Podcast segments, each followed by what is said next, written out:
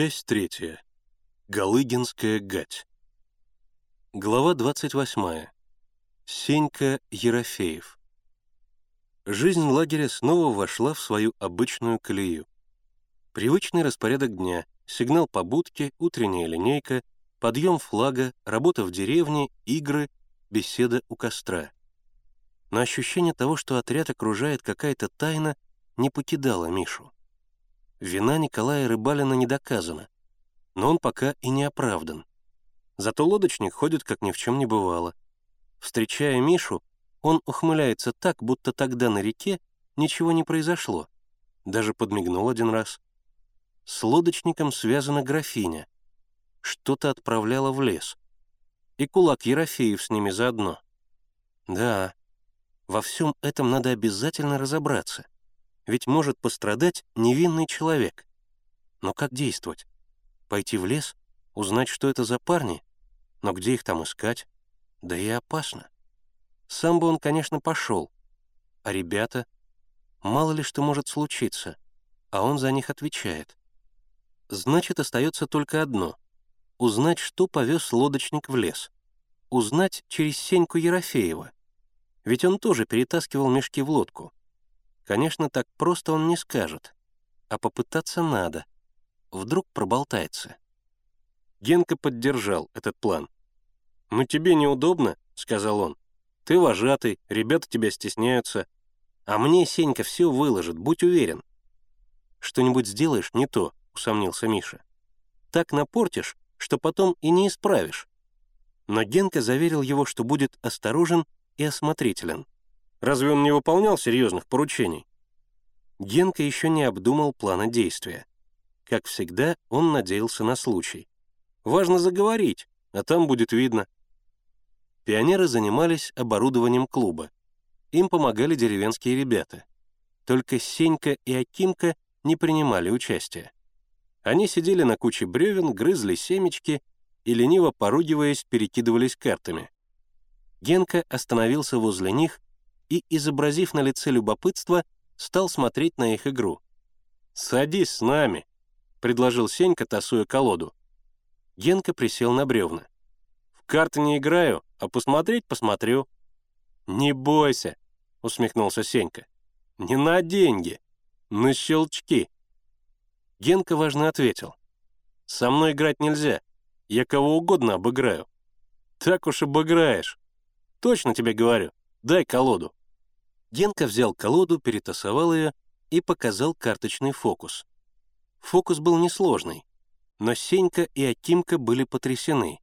Так, во всяком случае, показалось Генке. Уж очень удивленно они смотрели на него. Довольный своим успехом, Генка деланно равнодушным голосом проговорил. «Я не такие вещи могу отгадать. Вот посмотрю на человека и сразу скажу, что он сегодня делал, и что вчера делал, и позавчера, «Это ты врешь», — усмехнулся Сенька. «Могу доказать. Ну, чего я вчера сделал?» «Ишь ты, так я тебе и сказал».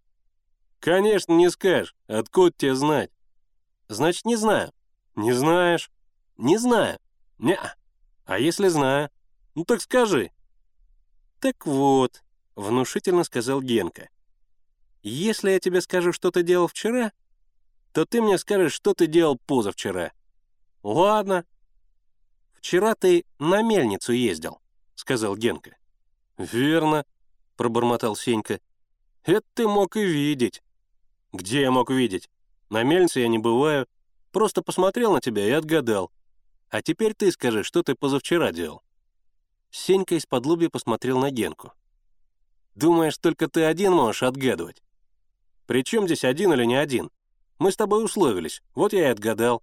Теперь ты скажи, что делал позавчера. А я уж скажу, правду ты говоришь или неправду. Какой ловкий. Думаешь, ты один мастак отгадывать? И другие есть. Я, что хошь отгадаю, хрипло проговорил Акимка, большим загнутым пальцем ноги, чертя на песке фигуры. «Что ты можешь отгадать?» — насмешливо спросил Генка. «А что хошь?» «Верно, верно», — подтвердил Сенька. А Акимка все отгадает. «Что же он может отгадать?» — продолжал допытываться Генка. «А что хошь?» Сенька повернулся к Акимке. «Вот, Акимка, мы тут одну вещь спрячем, а ты найди. Найдешь?» «А чё ж?» «Ладно, давай». Акимка поплелся к сараю. «Не оглядывайся!» — крикнул ему вдогонку Сенька. Акимка уткнулся лицом в сарай. «Так», — прошептал Сенька, и вытащил из-за пазухи яйцо, обыкновенное куриное яйцо. «Видал? Пусть ищет, век не найдет». Генка подозрительно посмотрел на Сеньку. «А что, если они в сговоре с Акимкой? Ведь друзья? Может быть, они его разыгрывают? Ладно, пусть попробуют». «Давай его под бревно спрячем», — предложил он. Сенька замотал головой. «Не годится, в раз найдет.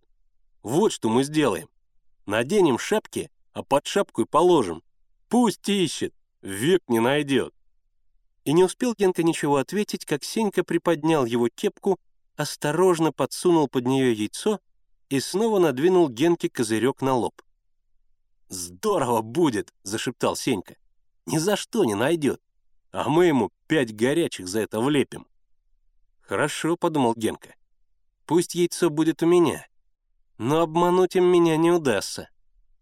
«Все?» — спросил он. «Все». «Хорошо», — сказал Генка.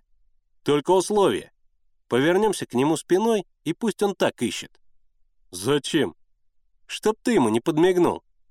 «Ладно», — согласился Сенька. Они сели спиной к Акимке.